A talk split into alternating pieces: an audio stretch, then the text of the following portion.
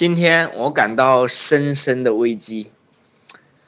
不管是美联储的加息，还是中国经济的不好，任何一个时候买房，你都会遇到两方面的政策，一方面是利好，一方面是利空。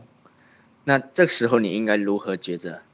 说实话，信贷会继续扩张，而人民币会越来越不值钱。人民币贬值，美元升值。甚至各种因素都要导致你现在手里的钱越来越不值钱，那怎么办呢？只能置换成资产，而什么资产会更靠谱一些？